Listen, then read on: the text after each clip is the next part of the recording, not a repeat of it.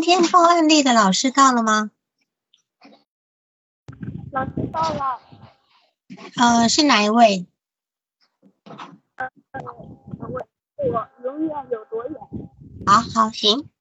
那么你的声音可能还要再调清晰一点哦，我这边听好像有点闷，不是不是不不不是网络问题，是有点可能再大声一点。哎，对，侧靠靠近麦克风一点，嗯。呃，老师是这样，呃，我还有几分钟，我现在在外面，我还有几分钟就回去了，能等我几分钟吗？等五分钟是吧？啊啊，五分钟。好好行，你换个地方是吗？好好行，因为你现在这边也没办法听，你换个地方好了。嗯嗯，好，谢谢老师。好，好，到了就上来跟我说哈，我现在先大致先跟。讲一下你的案例的内容哈。好好好。好，呃，今天这个案例呢是有关于一个十三岁男孩子的一个抑郁的案例哈。那么待会儿我们再听这个听咨询师的一个晨报。但是呢，首先呢，我因为他现在是这是一个非常普遍我们会碰到的案例，几乎。只要你是有做咨询，你总会碰到这样的案例。那我也是希望能够成为它能够成为一个比较稍微标准的格式，大家能够在这点这个地方都能够注意到。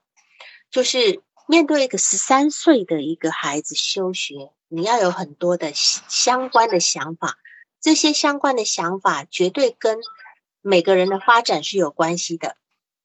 然后啊，也也还有一个就是，嗯，我昨天在群里面发了两个两个那个招募的一个信息，就是一个安利督导的团体督导的一个招募信息，还有一个是呃，就是动力性团体体验的一个招募信息，就是如果有意愿的人，你可以看一下，然后可以来跟我这边谈一下，就是你有什么疑问啊什么的，不一定是。要参加才要来，才要来，呃，才跟我联系。就是你如果对这东西有疑问，你也可以来，呃，问我一下哈，就直接从微从这个从，因为我们都在同一个群嘛，你从群里面去加我就可以了哈，就可以了。然后我现在回头过来再讲这个十三岁男孩子抑郁的部分。这个部分首先呢，我们一定要把他的问题跟这个年纪做的发展做结合。你要做结，因为这个时候的孩子，他正是一个青青春期的一个状态。那么，一个青春期的孩子，他会碰到什么呢？他会碰到什么？第一个，他会碰到，呃，跟父母的关系发生改变，还有他从小学升到初中以后，整个环境的改变，还有就是他本来在小学可能从小学一年级到六年级所培养的一些情感上来的朋友。那样的一个状态，到了初中以后，他接触新的同学，他一下子不能适应，然后他用原来在小学那个那样的模式去跟他初中的同学去互动的时候，完全行不通，就完全行不通。那么他今天如何在一个初中以后，因为我们常讲青春期的孩子就是一个叫做什么呢？他要他的一个人生发展的问题，就是叫做自我同一性。所谓自我同一性的意思，就是说我在这个时候，我要成为一个什么样的人，然后我我怎么去认识我自己，我怎么去认识我跟别人的关系，这是一个自我同一性的问题。这个自我同一性会从初中一整个一直到他的青春期结束，他才知道自己原来是一个什么样的，这是一开始自我认识的过程。然后呢，所以这个地方呢，他到了学校以后呢，他如何去加入这个？同辈间的小团体，他如何去融入这个小团体？如何让大家喜欢自己？然后呢，他又不需要太迎合对方？如何他能够属于一个团体，又不会被边缘化？这些都是他青春期的难题。另外还有非常多的，因为这个目前那个跟这个个案无关，我就暂时暂时都不说。比如说他有早恋的问题，对吧？好，还有一个对自己。自己外在在不在意的，然后那种自卑的问题，这些都是。还有一个还还有就是说，呃，生理上的，就是除了他的开始发育以外呢，他的内他的内分泌会有各各方面的不均衡，这都是青春期孩子有可能会造成的一个问题。所以，我们今天在看这个案例，这个案例它是一个青春期的案例，我们就要去考虑这么多，考虑这么多的一个问题点。所以，这这个地方呢，是呃，站在我们一个呃，就是一个咨询师在来访者还没有来之前，我们就要这样的一个心理的一个呃打算，就是心里要有这么一个想法。那个来了吗？后来的我们来了吗？哦，永远有多远来了吗？你可以可以讲了吗？永远多远？如果还不行，那我就再继继续的说，就是两分钟可以了吗？你可以了是吧？两分钟吧，我还在路上。你还在路上？好，要不然我我帮你念一下你的案例好了，好吗？好，我怕你这边，我先把你的来访者的一般性资料帮你读一下，因为没几句话哈，就是可以吗？我我有一个要求，就是呃，我帮我帮你读吧，因为你这样子听大家听不清楚的，就是这个呃，咨询师咨询师报的这个案例呢，是一个十三岁的男孩子，然后父母离异，他说父亲暴。暴躁，母亲唠叨。那么去年因为抑郁休学一年，今年入学开始适应良好，后来逐步觉得压力大。那么因为带着手机去学校，被同学拿去玩，遭受到批评，再次的不愿意入学。那么近一个月来，情绪逐渐呃逐渐暴躁，自己自己陈述自己的情绪是愤怒、悲伤、羞耻、内疚跟无助。好，那么。这是个短短的一个，就是来访者的一般一般性资料。那么从这个地方来讲，我们就要有一个假设了。这么几行的一般性资料，他提到了提到了父母离异，然后父亲暴躁，母亲唠叨，对吧？那你想想看，父亲暴躁跟母亲唠叨的这个部分，这个孩子，我们就可以推测他在这个家庭里面那个处境。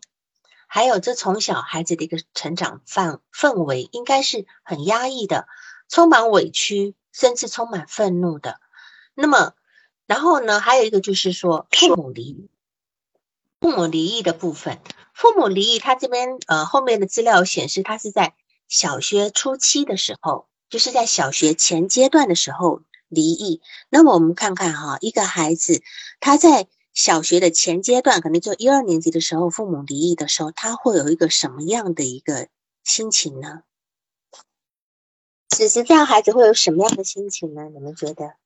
你们要发言也可以，好吗？就是呃，因为呃不一定是要我来说，哈，因为这这个目前今天我再次强调，今天这个案例是一个非常普遍化的一个案例，我们都会碰到的，就是。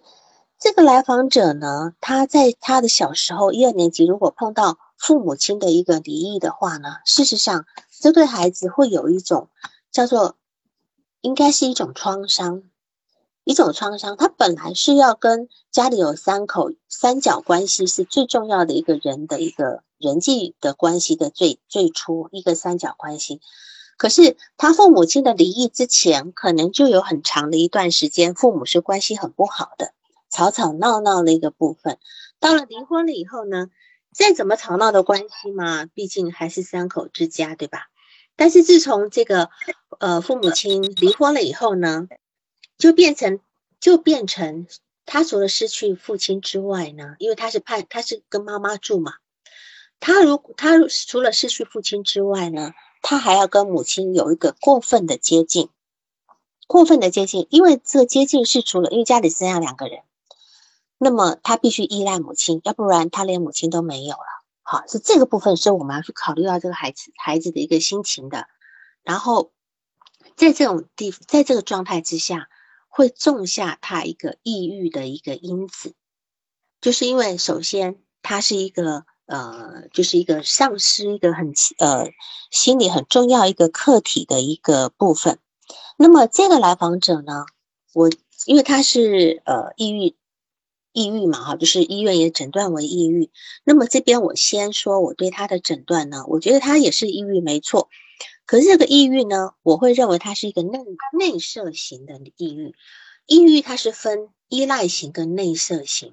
依赖型的人呢，是指那种他会觉得说，哎呀，我我什么都是东西都要靠别人哦，我是我是不我不够呃，我我很我很我很空虚，我很我很孤独，你们必须关心我，这是某一种某一种，这是某一种抑呃抑郁人的一个特性。那另外一种内射型的抑郁呢，他是这样的，他会觉得说我不够好，我有缺陷。然后我自作自受，我是我是罪大恶极的，他就是属于内射型的抑郁。这个部分呢，就比较是接近来访者现在的心情，因为这个来访者他现在总觉得自己不够好。那个咨询师如果到了能说话，你就开始说好吗？那个永远有多远？如果你到可以讲话的话，哈。然后，所以我这边是诊断他为一种叫做呃内射型的抑郁。因为这个孩子呢，在很早期的时候，家里的父母亲的一个关系不好，然后父母亲的离婚以后，他跟着母亲独自的居住，然后母亲是个唠叨的一唠叨的一个人，我们我们是可以假设这个这个母亲可能会在太多方面太多去干很多方面过分干预这个孩子，过分这个，因为我们从后面的案例。就会知道，因为这个案例其实写的并不多。待会如果咨询师能说话，我有很多问题要要问他哈。那么这个部分来讲的话，嗯，来访者呢，他从他上了初中以后，应该是上了初中以后就没有办法适应这个学校，就休学了。休学第一年休学，第二年又继续的时候，刚开始觉得还好。我们想想看啊，一个孩子。到初一休学，如果初二再去，呃，初呃隔年再去，你们会觉得问题就解决了吗？是不是？我不知道你们接接过这种案子没有？就是他已经休学一年了，隔年要复学，这个问题能解决吗？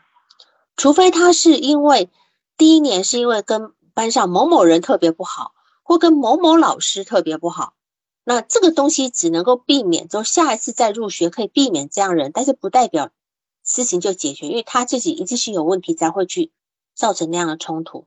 那么这个来访者如果他是一个适应上的困难的话，适应上的困难的话，他第二年再休学，其实是一样的，是一样的，是解是解决不了问题的，是解决不了问题的。所以刚刚我们从第一刚刚还一般性资料去去看到，就是说。他呢，刚开始适应良好，后期好逐步觉得压力大。事实上，九十十一也才刚刚开学三个月嘛，刚刚可能经过期中考，对吧？或第一次月考。那么，因为他因为带着手机去学校，被同学拿着玩，遭受批评，所以他再次不愿意入学。那我们就可以看到，他今天一定是手机不离身，手机不离身，他带着，而且是一定是上课，在上课中。下课的时候拿出来，然后会被同学借去。光是这个地方，我们就有两个假设了。首先，他今天对于手机的这个依赖性很强，因为他休学那个时间可能都是一直依赖手机的。再者，他对同学是，他对同学是没有没有拒绝能力的。就说你看，什么人会拿你的手机玩了，对吧？一定是他拒绝不了，所以他今天就只好借给同学玩。那么结果是再次受到批评，那就表示不是第一次了。就说这个这个事情不是被碰到第一次，所以他不去上课了，不去上课。那么他说他主要的情绪是愤怒、悲伤、羞耻、内疚、无助。我待会就要问一下咨询师，他愤怒什么？他悲伤什么？他羞耻什么？他内疚什么？他无助什么？这个部分我们要去理清楚的哈。然后，呃，他去年为什么就没有去？去年那那一整年为什么没有去咨询？今年才来，这个是我们也要去理解的。难道他们以为我今天休学一年，隔年再去就会好吗？但事实上，往往会变得更困难。更困难的原因在哪里呢？因为，因为这个孩子再去上课，他心里其实本来就有一种有一种很很忐忑的地方，因为他是留级生，对吧？然后他要比自己小一届的。同一般比自己小一届的去一般，他更不能够用平常心对待。如果他今天是，呃呃，就是读了，就是说别人是从呃，假如他今天是初二休学的话，那就更糟糕了，因为别人已经有初一或者是预备班在一起的一个同班的情谊在，他今天是插进来的一个部分，他可能更难，更难去去适应的这个部分这样子。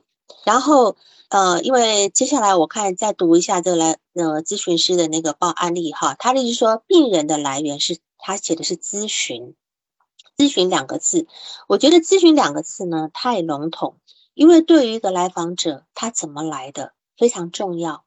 我们每一个咨询师在接案例的时候，你都首先要要问他：你你为什么要来，对吧？你这个问题有多久了？那你是怎么找到我的？好，然后这个部分都要问清楚。因为当他在来之前，这个因素都已经长，已经可以透露出他对咨询师的期待，还有甚至没有来之前，他知道咨询师的一些。呃，样貌啦，咨询师的受训背景啦，他可能就开始会有那个呃，他会有一个期待，而且已经开始产生移情了。他跟你已经产生一个移情了，这个部分是我们要去知道的。所以它的来源途径很重要。那么，如果今天你是透过机构介绍的，你要问呃，我们前台怎么安排，把我安排给你，或者是我们前你是怎么跟我们前台讲的？怎么要求你？因为前台一定问他说你有没有什么条件、什么要求？前台一定会问的，对吧？那你是怎么说的？你要男的、女的、年轻的什么的啊？啊，要要看起来和蔼一点的，还是要什么有什么特殊的这个部分？就是说是怎么介绍你的？还是是说你自己在一个公众号上面，你的介绍的页面是怎么写的？那么是谁选你的？是你是来访者亲自选你？你的呢？还是来访者的妈妈或者什么亲人替你选的？这些都是咨询的关键点，我们都要去清楚。从一开始我们就会，就比如说，我有些来访者，他会他会看到我一些简历，他会他就说，我就说你呃为什么会呃找我咨询？他说我看到里面你有写啊那个呃惊恐发作，我说哦，你我就光写了这么一个字，他就会其实他就会认为我在这点上面是很有呃就是很有能力的。那么他当当他有这种想法的时候，我在跟他工作上面的这一点信任，我们就建立起来了。所以我就就能够在我虽然不知道，可是他对我在这一点上面就已经能够相信的这个部分，所以这个部分很很重要。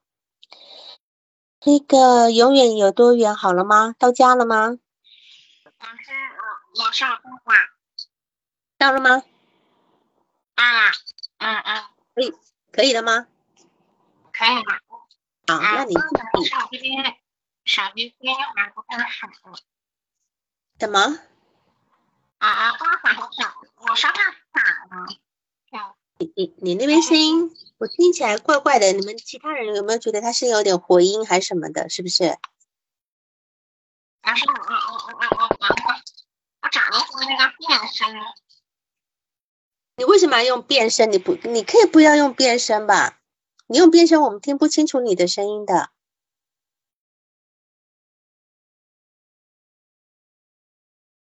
因为变声太。我呃，读档的时候我就想到一个问题哈，嗯，现在怎么样？你还是用变声是吗？嗯嗯嗯，我觉得需要有一个保密性在。嗯，好吧，可是。好吧，我就觉得听的声音有点点那个，不是那么清晰。没事的，哈。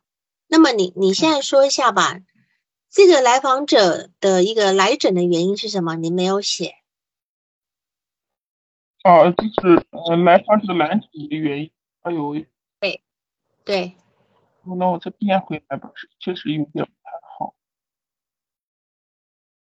我听不清楚。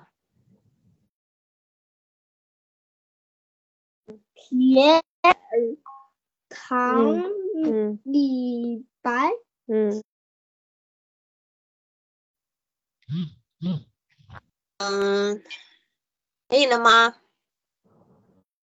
老师现在怎么样？你可以了吗？嗯，可以了，可以了。好，那个来访者的来诊的原因是什么呢？来，嗯，对，来者的原因就是他，呃。抑郁吗？呃，这是他说的吗？对对，他在我这边是转接过来的。谁转接过来的？嗯，就是呃，咨询机构的人。机构人，对我刚才刚才我在讲，你有听到吧？就说咨询病人的来源是很重要的，对吧？那么他为什么转接给你？那么怎么介绍你的？这个呃，我没没有那么细致，我们没有过多的介绍。那呃，这个来访者的这一个特点，因为他是青少年嘛，也没有过多的选选择。其实这一部分就是有所啊，没事的，就是说我刚才讲的，你有听到啊？就是不管是青少年啊啊，青少年，我们我有听到，是，我们没有没有过这个过程，就是没关系。如果是是，就说如果下次有机会的话。呃，即便是父母选你的，你也需要知道他父母为什么选你。这个这个部分会很重要的这部分，因为青少年他本身还没有从家里独立出来，这个部分家里会带给他很大的影响。那么我刚刚他你在你在呃首次访谈的就是一般资料里面提到，来访者他呃去年就休学了一年了，他是几初几休学的？初一上初一上了初一就休学是吗？所以他现在还是上到初一上到一半。我知道我的意思说就是在初一的中途休学，所以他现在还是复学读修读初一是吗？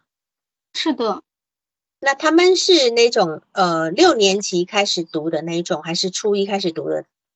中学是从哪一个年级开始的？嗯，他这个是从初从七年级吧，七年级七年级开始的，呃，好，因为我要我要去评估他进入的这个团，呃，他他这个我刚刚提到嘛，如果你今天是从预备班开始，那别人就是已经就就前面的，呃，确实我觉得很多点是跟他很契合的。啊，好，然后呢，就是说，呃，他他今天在学校，他最困难的是什么？他在学校其实对刚才您说的，就是呃，在这个呃，主要是跟老师的关系，或者说是他自己对老师的这个评价吧。他的老师是男的还是女的？女女老师。是，就是说我们会去注意这一点，就是说一般来讲，如果跟自己的父母亲某一方不有问题的孩子，通常他在。他在读书的时候也会跟他的老师会有问题的，是的，是的，这一个他确实，呃，也很明显，就是他跟妈妈的关系，呃，这个很紧张，嗯，怎么紧张所以他跟对跟学校这个女老师的关系就更紧张，非常紧张。老师说的这个鼓励的话，他会觉得，嗯，老师说的有点浮夸，不切实际。那老师说的这一个批评的话，他就觉得老师老是嗯挑刺儿。所以事实上，老师怎么说都错的，对吗？对对，也就是老师怎么说都错，或者说是嗯，老师不做什么也是错吧？那就蛮奇怪，老师找他麻烦他会觉得老师找他麻烦吗？偏见，嗯嗯，他会觉得老师找他麻烦吗？呃，你哎，您刚才说我这边太卡，没听太清楚。我说他会觉得老师是刻意找他的麻烦吗？会，也会。但是老师从他讲的一个叙述的，老师不找麻烦是老师在忍着，他这个老师找麻烦就是就觉得老师故意针对他，或者说是。他有时候，老师，他这是第二年入学，也是同样的一个老师在带他，所以他这个会觉得，老师虽然说是不怎么管我，但是看到老师管其他同学，他也有同样的一些情绪出现。嗯嗯嗯，所以事实上，你今天是一个女老师哈，如果他跟你进入一定阶段的时候，你就要去注意你跟他的关系。啊，是我我确实察觉到这一点。对，你要，因为他可能看容易跟你产生一些负情负负面的移移情这个部分，他因为你刚才讲的这个部分呢，他充满了投射，嗯嗯，他充满了投射，就是都是他内心在感受的。当然，这个内心的感受就是说明了他跟他妈妈之间的关系。这个也是。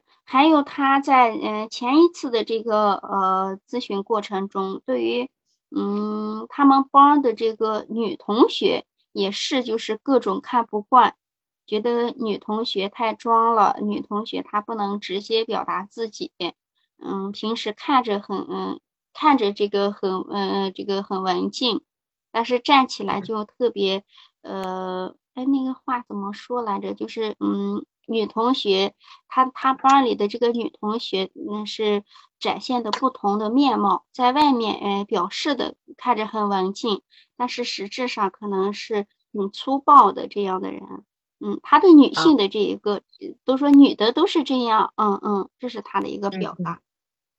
好，因为这个你们做几次了？然后，呃，我们做的，呃，我接他之后，嗯，做的有七八次。七八次是吧？他主要是谈论学校的事情吗？呃，我我我接他之前，他还没有入学，还没有入学，在暑期的时候。然后他后来去入学一个月以后，又又休学了。是是是，嗯，现在还没有呃休学，但是就是濒临休呃休学。嗯哼，好。那么他，你说他之前就是开始用药嘛，对吧？那么他最近持续在药量有变化，是怎么个变法呢？嗯，是有所嗯，这这个其实我也不太清楚。嗯，那可是你怎么知道他药量变化呢？就是他妈妈这边反应。对，因为这个东西其实蛮重要的，他一定是怎么去跟跟医生陈述，所以医生给他调整药量了。那么可能是不是又因为他又情绪比较呃比较不好等等等等之类的问题，所以医生调整了用量。啊，这个部分我们都要去理解。而且他他这一个人是情绪最近这个变化非常大，就是他他现在哎这个事儿也是嗯前面那个资料提到的，就是因为拿手机这个事儿，老师批评了他，嗯嗯嗯，导致他就不愿意再去入学。那刚开始的时候会有一些纠结，嗯，会想着去不去学校。后面他这一个情绪就嗯逐步的嗯更不稳定，摔东西或者说是砸东西，嗯，想喊但是喊不出来，嗯嗯嗯嗯，好。那么你说这个来访者的第一个印象是怎么样？第一印象，呃，我我就觉得他是比较偏讨好型的吧。嗯，他讨好，嗯，他讨好确实是，我觉得您前面提到的一点就是他，嗯，不懂不懂拒绝，嗯，嗯哼，不能在他的这个，嗯，对，就让他去表达自己不喜欢、不愿意去做这样的事的话，非常困难。他会被动的去，嗯，被动的接受，啊，是，嗯，所以很很容易看别人的这种，就是，嗯，包括是老师想喝水去接个水，他这边会很主动，老师我帮你去接吧，嗯嗯，在这一部分我就觉得他这个帮你吗？还是帮你吗？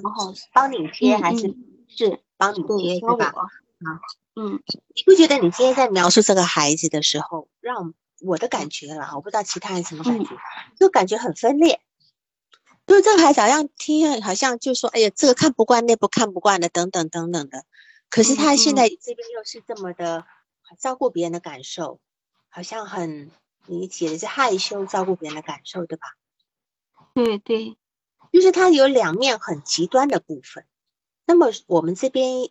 因为你今天提到的病人的第一个印象是害羞跟照顾别人的感受，这个部分我们当然可以去可以去推断他的一个成长环境跟他的内在客体关系，这个是我们可以推断的。但是有一点要注意的，如果今天来访者在你的咨询里面，他这个照顾别人的感受，是因为他真的很懂事呢，还是他在迎合你呢，还是呢他是一个受虐状态？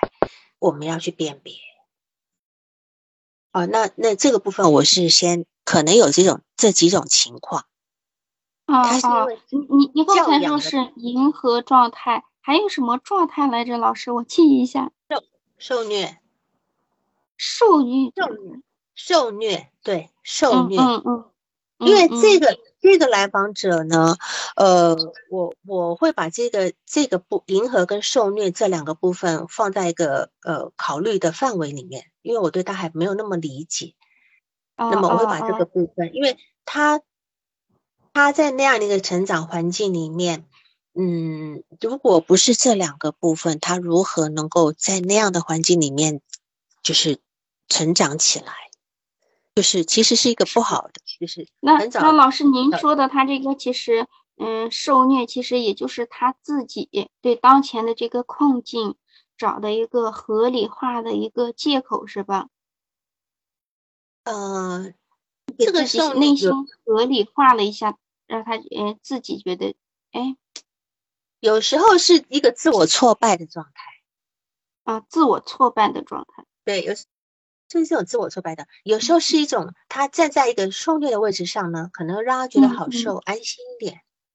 因为我是哦我现在对他的这整个成长史其实是不清楚的，我只能够都说有可能。那这个地方只能够让你成为，就是你去辨别，这些都是一些触角，你你去抓到好吗？去抓嗯这样嗯嗯然后你你写到他目前的情感状况是自我接纳不足，他认为自己是最差的啊，什么事都做不好。是对，刚才我就是对对对这个地方我就是诊断他为一种内射内射型的抑郁嘛。嗯嗯内射型的抑郁就是那种呃，在那个有个呃德国的一个心理学家叫呃布莱特，就是这个是南希在精神分析诊断里面提到的，就是布莱特的这一个说法。他说我们会把这个抑郁呢有两个亚型嘛，一个是嗯依赖型的抑依赖型的抑郁，一个是内射型的抑郁。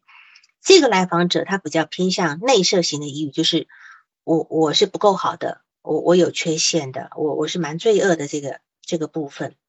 然后，当然这个来访者呢，呃，在这个在这个部分上面呢，他今天做什么事情，他都投射出去，投射出去，他就会觉得别人别人会觉得他不好，所以他会觉得老师都在找他的麻烦，找他的缺点。事实上，他是把自己内在的缺点投射到外面去，你理解吗？哦就是哦他自己内内在内在对自己觉得不好的地方投嗯射嗯到老师那里去，然后老师开始批老师，老师说什么他都认为老师在批评他。事实上，这嗯些话都是他这些老师的话都是他自己内在的一个投射。那么，呃，就说对于他来讲，哈，弗洛伊德他他也曾经说过，他说人在抑郁的状态之下是容易把这个负面的情绪投投射给自己，而不是给别人，就是他。他投射给，所以所以他们他们憎恨自己的程度是远超过自己实际上的那个实际上的缺点的，实际上的缺点。所以我们可以说，这种人呢，他有一种叫做自我虐待或是自我攻击的嗯嗯部分，或者是另外一种说法，防御机制叫做攻击转向自身。嗯就嗯这个攻击转向自身之后，他就会呈呈现一个抑郁抑郁状态，然后挫败的话，就是他生活的方方面面都不如意。学习也学习不好，然后就必须休学等等的这个部分，好，所以这个部分是他们比较，嗯呃很协调的、广泛的一个负罪感的存在。他是嗯我们来看，他其实并不冲突的，就是他他反正就是他觉得外面觉得他不好，他自己也不好，所以他今天就混不下去了，就就是这么一个状态。所以，嗯。你在跟他的工作的这个状态里面呢，首先呢，可能因为我看你是用欧卡是吗？你是用欧欧卡在工作，你用欧卡在工作，可能呃，因为欧卡我大概就是会玩几种，我并没有用欧卡来治疗，我只是当它成为一个工具，就是我大概了解一下内在的状态，因为它也是个投射卡嘛。那你是一直主要用欧卡的方式吗？呃，我这个很少，嗯，但是就是在特殊的嗯时间会用一下。哦，嗯好，那你大部分的是用语言语言沟通的方式进行。谈话疗法，所以你今天是拿一嗯个情绪、情绪、情绪的一个列表，让他去挑，然后开始你们的工作，都是用这 Hello，大家好，种方式是。我现在对对对那，么，那么你前面讲到他一个，他你说他愤怒、悲伤、羞嗯耻、内嗯疚、无助。嗯那么，请问他愤怒，我们大概知道，愤怒的是他在学校，呃，被老师，被老师好像无的放矢，然后讨厌其他女同学的作，对吧？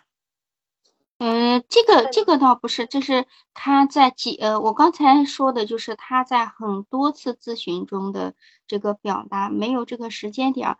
那呃，我这一次写的他这一个愤怒是什么呢？就是他这一个情绪波动过于大，他会自己觉得自己这个情绪愤怒情绪太多，忍不住的想砸东西。但是啊要跟他把这个愤怒情绪去具体化的话，他自己也不知道我这个愤怒情绪是呃，是这样的，么我们嗯对应的先跳什么具体到后，我们事件，他说不我们。先跳到后面你的对话稿，因为你的问话嗯呢是问不出他的问题的。你的问嗯话哈，嗯就是说，嗯呃，我来讲一句，嗯、他总共有两次打算要告诉你他为什么要休学，可是这个地方都划过去了，都划过去了。嗯、我看一下哈，嗯嗯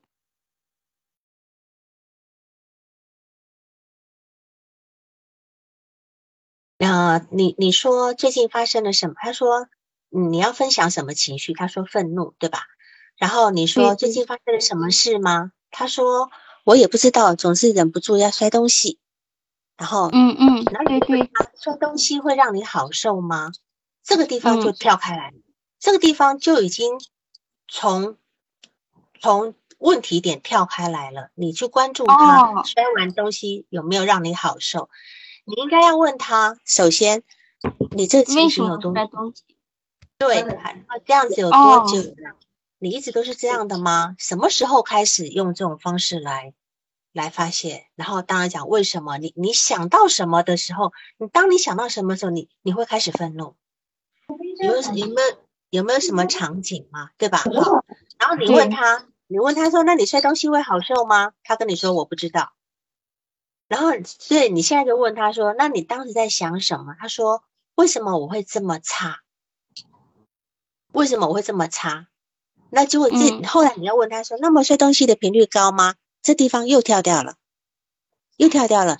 他告诉你说我我嗯我为什么会这么差？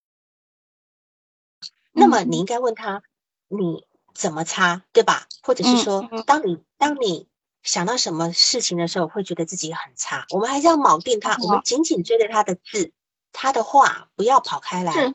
你就对你问他说你摔东西频率高吗？就就跑掉了，跑掉了那哦部分，然后哦，结果接下来又跑到了另外一句话，你说你问他说，哎呀，上次提到的自我认知的概念，嗯。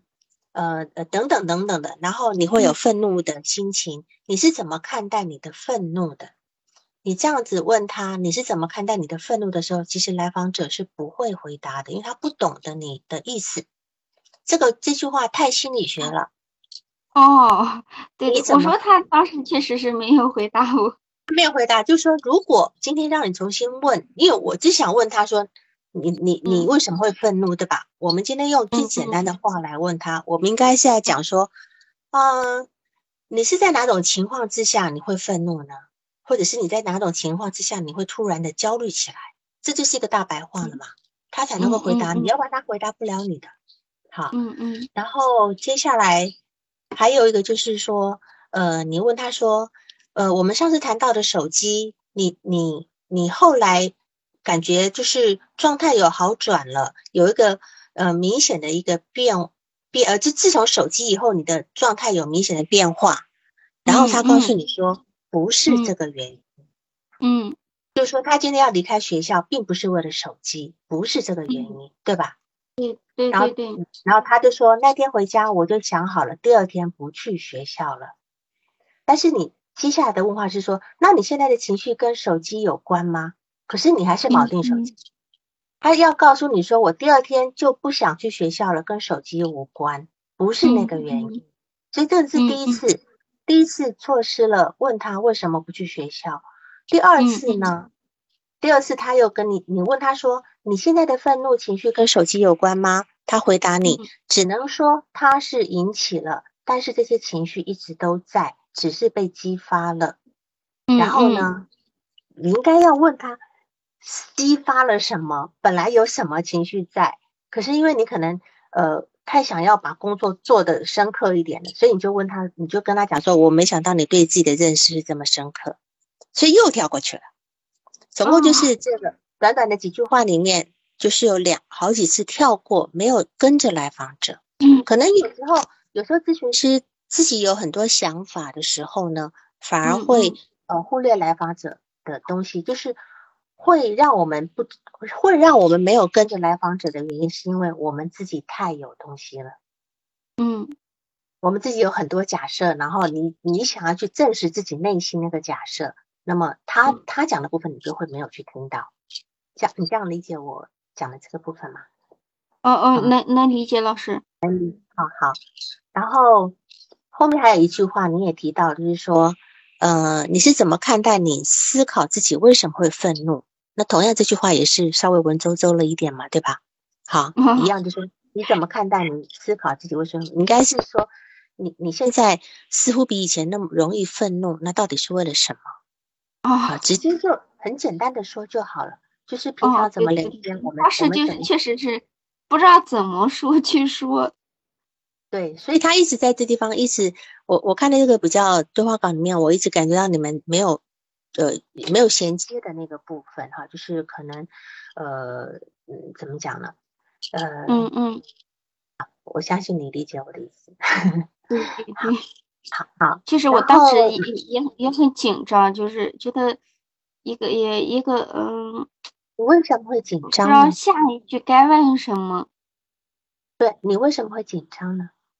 嗯嗯，你你能够你能够说说你为什么会紧张吗？对于这么一个来访因为，嗯，因为跟家长这边沟通，确实是整个这一次的咨询的这个主要的这一个，就想跟他去解决他这个呃愤怒的这个情绪，嗯，让他去能够嗯认识愤怒的情绪，所以就是。对于他的一些表达，对于他的这个诉说，可能嗯有一些，包括是他前面前面说到的，对，当时也有也有问，就是他在这个他说是忍不住的想摔东西，嗯，也问了你当时摔东西的时候你在想什么，是发生了什么事？他说我不知道，我不知道我当时在想什么。然后他这个嗯。其就是整个人看起来非常痛苦，皱着眉头，长吁短叹，嗯，一会儿头就嗯。趴到这个桌子上，嗯，也抱，对，是这样的，因为我相信你大概是，我就不太清。楚，嗯，好，嗯嗯嗯嗯，好，你你是因为跟他父母跟他母亲有一些聊过，母亲告诉你反映他的状态是吗？是是是，然后你今天就带着母亲的疑问，想要去解决这个问题，是吗？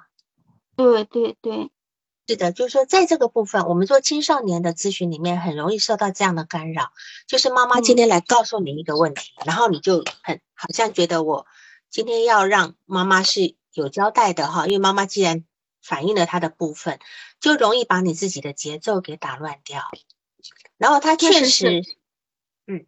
对，就是那这个地方你就显得，你也会，因为你自己就方向感会被破坏掉，会不会？但事实上他有很多问题在，比如说我们刚讲，他小学初期的时候父母离异，是小学的一二年级的时候吗？还是怎么样？嗯，是是一二年级，一二年级的时候，然后他给母亲抚养，这中间他跟他的父亲的关系怎么样？就是父母亲离婚以后。他嗯，这个关系怎么说呢？他父亲就是，嗯嗯，会隔段时间会陪他，那就是很长时间陪一次，这个关系就还不错。嗯，但是也不能长期陪。嗯，那他父亲本身很暴躁嘛，嗯，要是比如说是暑期呀，一个什么节假日，多长多一点时间陪的话，可能中间也会嗯有一些矛盾。他但是他是不太善于去表达自己的这个感受和情绪，所以有时候嗯。父亲的这一个对他的这个攻击，喊他一声，或者说是批评他一句，他这个嗯没有任何的回应，呃这这个事儿就落在他心里了。嗯嗯嗯嗯嗯，是的，就是说，呃，弗洛伊德他也曾经讲过哈，就是在早年的这种，在早年的呢，就是失失去一个重要的一个亲人的这个部分，是以来访者一个个体产生抑郁心理的一个基础。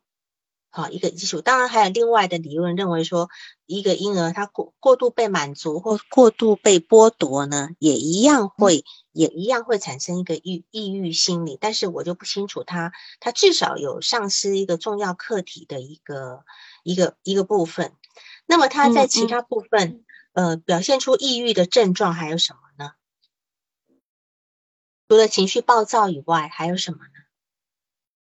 除除了嗯，怎么说呢？他这个抑郁就是也呃也是他妈妈这边反馈的。那他在我这边呈现的就是，嗯，不愿不愿过多分享。还有一个就是他的这个呃整个状态吧，人他整个人的状态就是眼神无光，没有兴趣。嗯，就是第一，我们讲抑郁是三低嘛。三低嘛？你说没有兴趣，对吧？我对对，还有什么？眼眼神怎么样？眼神无光，他很呆滞，就是嗯嗯嗯，他这个嗯，没有想法，没有想法，没有兴趣，嗯，还有很低的一个，就是一个生存的一个意志，就是整个整个日常生活可能也都该干嘛干嘛，他是没有什么动力的，低动力的。嗯，对什么？嗯，他在这呃这一个那个呃，我给您呈现的这一次呃咨询中，他这一个原来还玩手机，就觉得玩手机是很有趣的一件事，他对玩手机也没有兴趣了，觉得好像没有意思。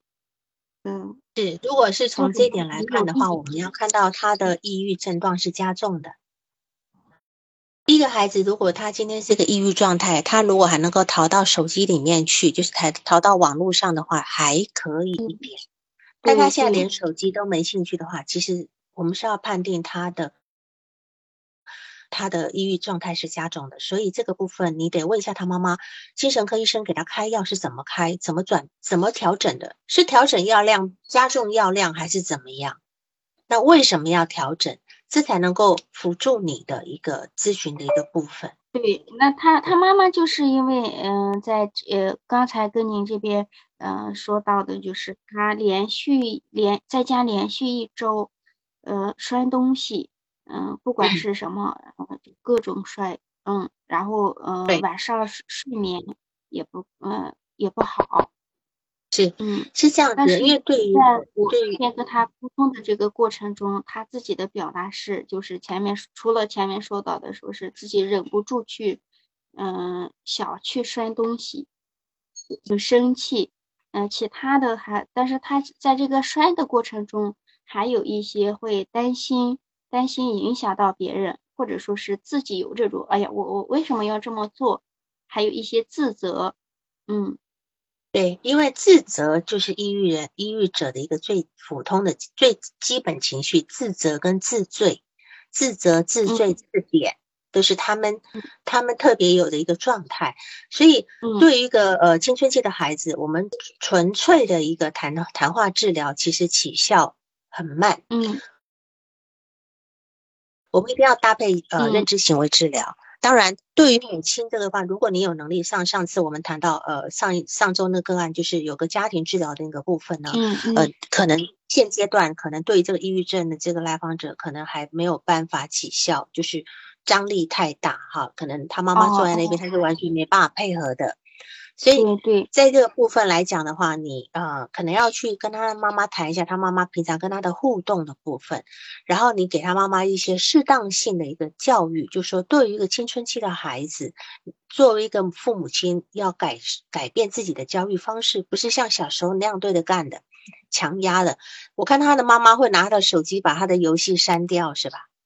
对对，所以你就知道这个妈妈是一个无孔不入会入侵的一个妈妈，拿他的手机去删掉删东西，这是这是除非，呃，就说除非当然，呃，如果说因为我们不知道这个过程里面到底发生了什么样的一个争执，呃，他会让妈妈去把他的手机去去呃里面的游戏去删掉哈，那这个部分你可能要跟妈妈做一些教育方面的一些普及，然后呢，对于这个来访者，我觉得。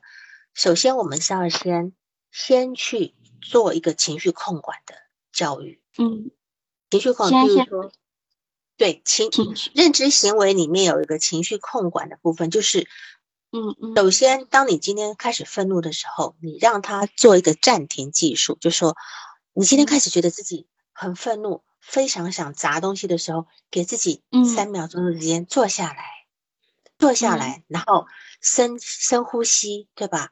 深呼吸，我先暂，我可以丢，可是我晚个三秒砸，在这三秒钟，我让自己深呼吸，停下来想一想，我现在是什么想法让我这么不高兴，这么愤怒？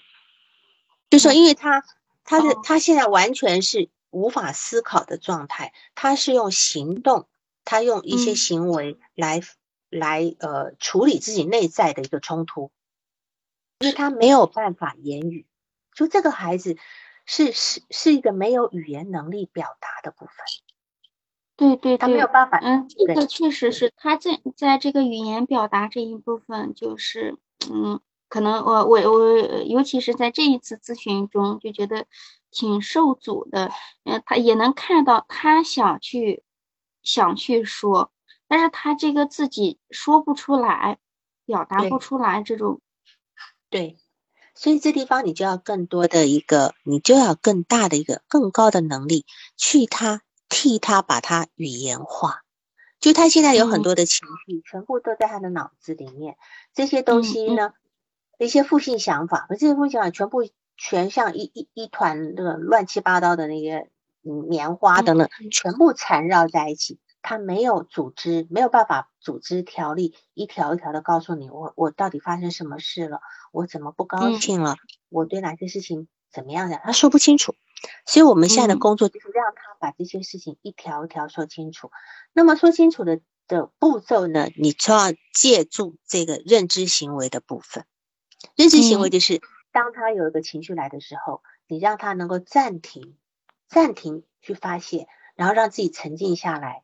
你可以给他一些，给他一些嗯放松的一些方式，或者是从网上 download 一些，像有些正念的很简单的三分钟的多少的那样的一个那样的一个音频，可以让他去情绪缓解的部分。从这地方，因为他只有情绪缓解下来后，他的思维能力才能够恢复，否则他就是所有所有全在情绪上面，全部搅成一团。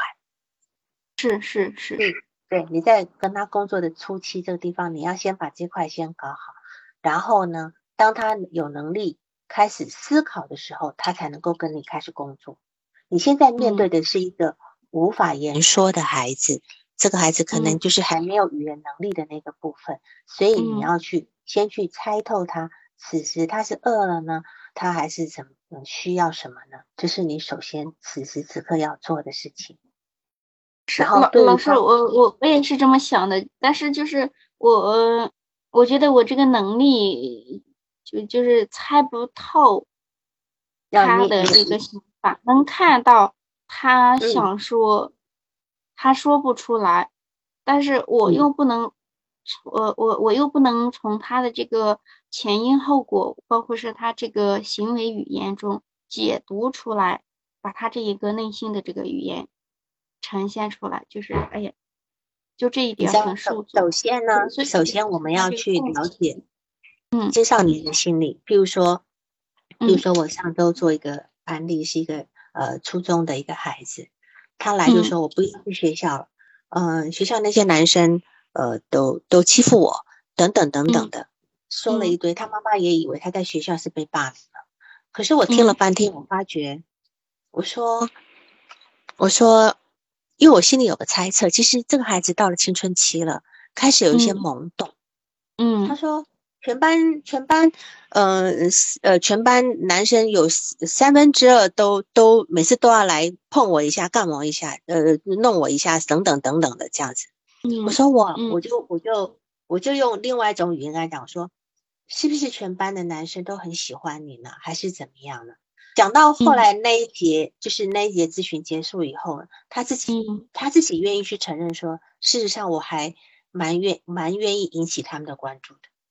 就是说，这个孩子他哦本来不知道，他本来并不知道，嗯他只觉得哎，这男生好讨厌，都每个人都要都要过来碰我一下，嗯，拉我一下等等。但实际上他一定做了什么，不可能所有男生都会这么做。所有男生是觉得是受到他的某一些行为上的诱惑，就觉得哎，你是可以这样玩的。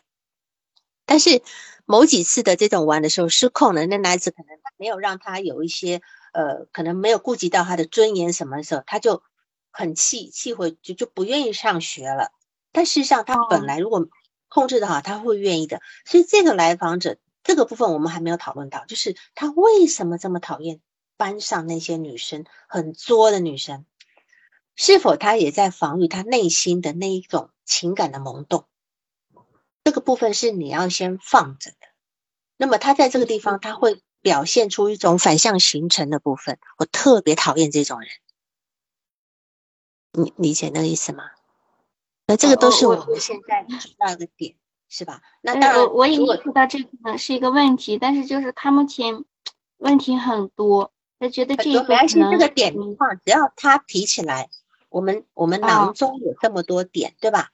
只要他提到这条线，就是说，哎呀，班上那些女生怎么样，然后你就嗯。从这地方慢慢去去去去讲细一点，你不要急着，因为我发觉你的逐字稿里面，我发觉你会着急的想要去去解决某一个特定的问题，但事实是上是解决不了的，你就是跟着他就是了，跟着他。哦。而且哦。在母亲那边，你要做好工作，因为母亲嗯这个孩子都已经休学一年了，今年第二年，那你还要怎么样？你不让我好好慢慢的来，你还要着急什么？你是可以站在一个咨询师的立场，给他一些教育的，嗯能理解这个意思吧？你自己就像嗯我上次呃跟另外那个咨询上上周的咨询师说，不要慌，你们不要着不要着急，不要慌。就按照你自己的节奏，你今天今天收集了什么样的线头，你把这些线头放好，不一定每次都在？一定要去解决某一些，因为你才七八次，七八次，其实你光是收集他内在心理的一些问题，你都还没有做到，都没有办法做到一个个案概念化的部分。然后在这个部分，呃，因为你的的案例里面呢，你呃、嗯有一些需要补充的，比如说他他呃的各方方面面的人际关系是怎么样，这个很重要。因为你只写了母亲跟老师，母亲老师是怎样呢？同辈是怎么样呢？对吧？其实这嗯他青春期最重要的部分就是人际关系，人际关系是他最困扰的部分，不管跟老师也好，还是跟跟跟同学，还是他讨厌的那几个女生，似乎跟男生是没有问题的，他会把手机借给男生，然后又不会去不会去不好意思去拒绝。那他跟女生，如果女生来跟他这一部分其实呃这一部分的资料我也没有收集到去，他跟男生跟您说的这个是没有问题，因为在他这个表达中也说过他有好几个朋友，但是在女生这边好像确实是没有提过，就是没有过于的提到女同学，呃提有两三次提到是他们班的女同学好像就是太霸道，嗯。然后呃，就说一一两个女生，嗯，也没有说是讨厌谁，但是他说的一两个女生，呃，会泛化到说，呃，女生都是这样，呃，坐着的时候看着很文静，不说话，起来的时候都特别凶猛，嗯，很霸道他。在说他他在说他哦妈妈哦，对对对，嗯，好，那么就是我今天讲的这些，大概差不多了嘛，对吧？嗯，对对对对，对，好，我们今天时间也差不多了，那你还有什么要要问的吗？老师，我就嗯有嗯一个问题哈，就是跟呃我不太能确定，就在跟他这个咨询中，怎么能跟他共情？因为除了这一次，我确实觉得这个呃咨询的这个感受，因为他自己后面表达说是也感觉不是很舒服，嗯，嗯，觉得挺失败的。你共情必须要贴着他呀，你不贴着他就共不了了呀，哦哦，对吧？你他今天嗯讲什么东西，你真的要听进去，这样才能够共情，好吗？好的好的，好好，就别着急要做你自己想要做的那些事情。好的，谢谢老师。好，行，好，就这样哈，今天就这样子，嗯。还好，谢谢，谢谢大家哈。